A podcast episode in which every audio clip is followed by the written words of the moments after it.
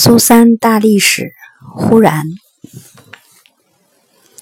苏三，北京文化学者，父系单倍群 O 三，母系线粒体 N 九杠 Y，因研究中国文明起源西来说而飞升海内外，曾就此主题著书十本。最近一个拟以其研究为蓝本的大型历史纪录片。正在制作准备中。本册页为该系列片的宣传剧本，浓缩了他十几年研究的框架性思维精华。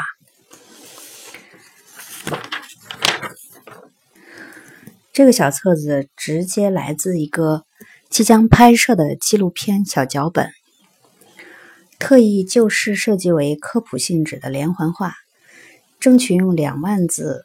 加两百多图，简明扼要的阐述苏三大历史，他眼中的世界文明发展史以及对人类未来的猜想。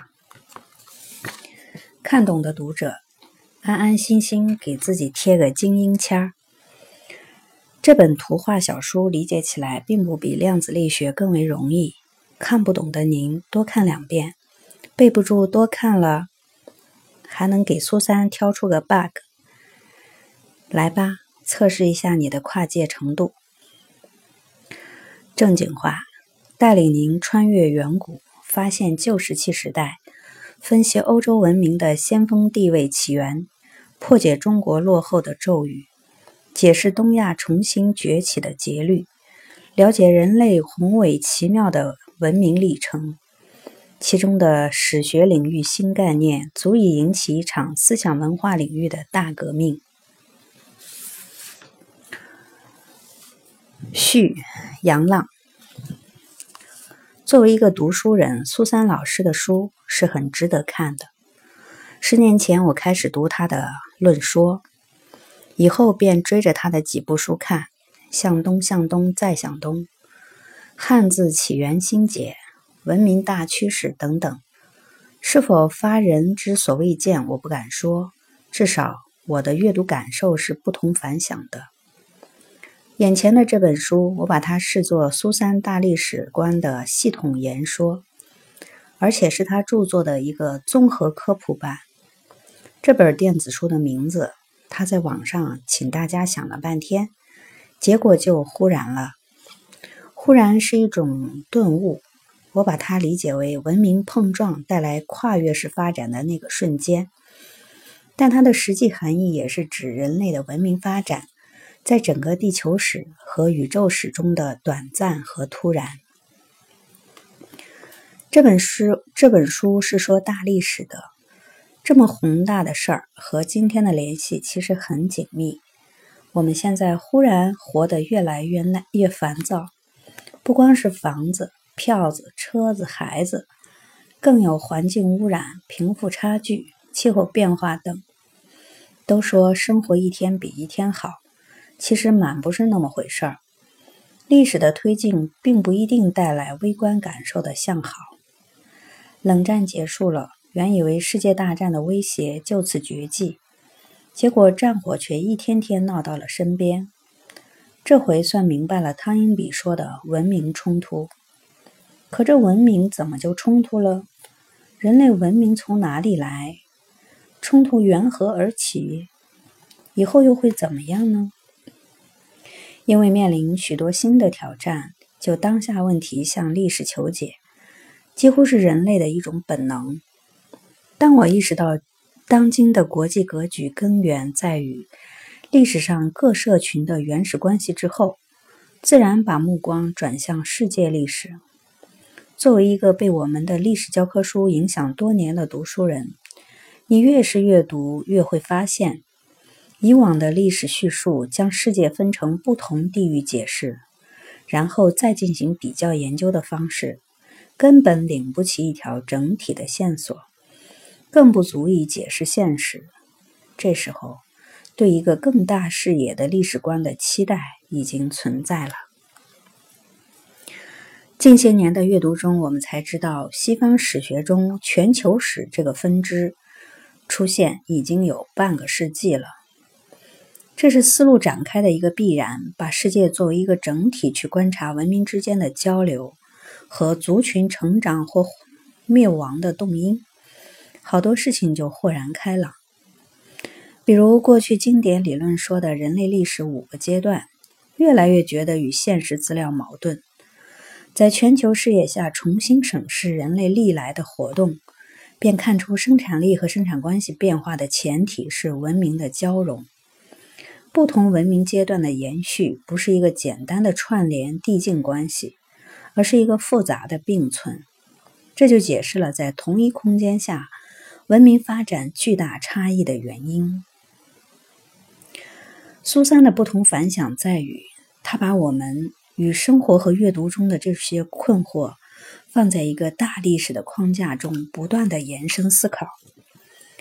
这些年注意他的著作，从一开始视之为歪理邪说，到被其逻辑吸引，进而沿着他们思索，在以往历史叙述的终点，再向前探，从东亚到全球，从三代到史前史，从陆地到海洋。从气候史到环境史，从文字到语言，从人类学到社会学，从考古到基因，关键是怎样从一种文明影响到另一种文明。人生活在微观，因而一般的视角是微观的，而传统历史研究是中观的，因为它基于的文献和材料只有几千年。而大历史观不但要上抵史前，更要从人类最初的足迹探起。观察历史的尺度越大，与自然科学的距离越近。正因为微观历史研究中文献和文物支撑有限，所以宏观历史研究的多学科交叉和逻辑力量才显得更强大有力。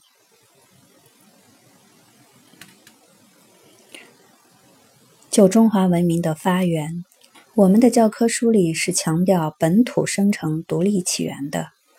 另有来自异域的一脉，主张四方博来说。这里面不光有爱国主义，而且成了政治。不从前者，几近于立场问题。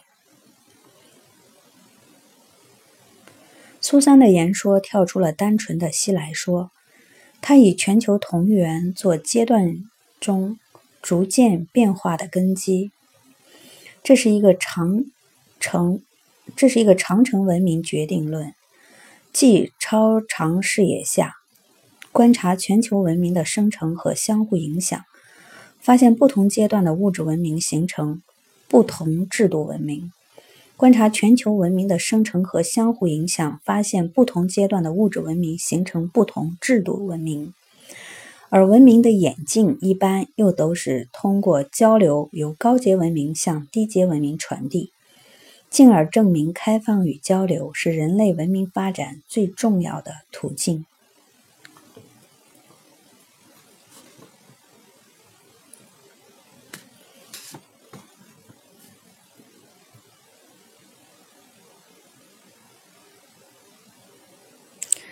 我知道，在把这本《忽然》做成多媒体版版本的同时，三姐还在修订着她的新文明简史。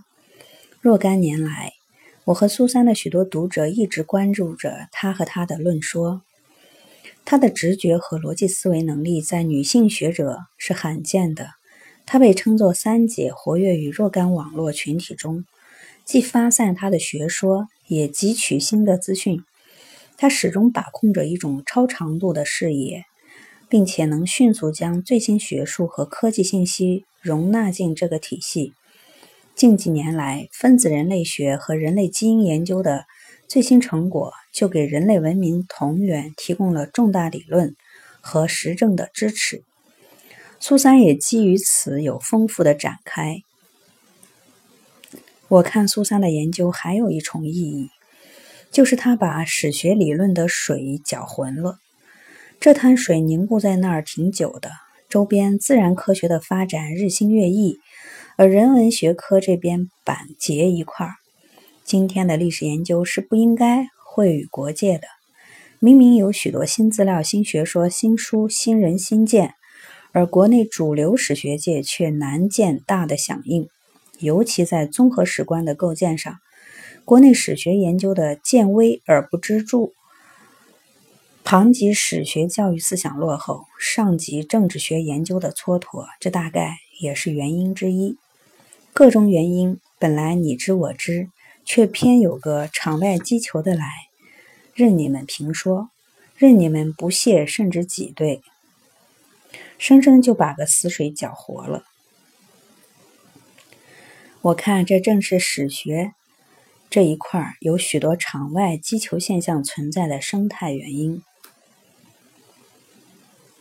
苏三命我为忽然作序，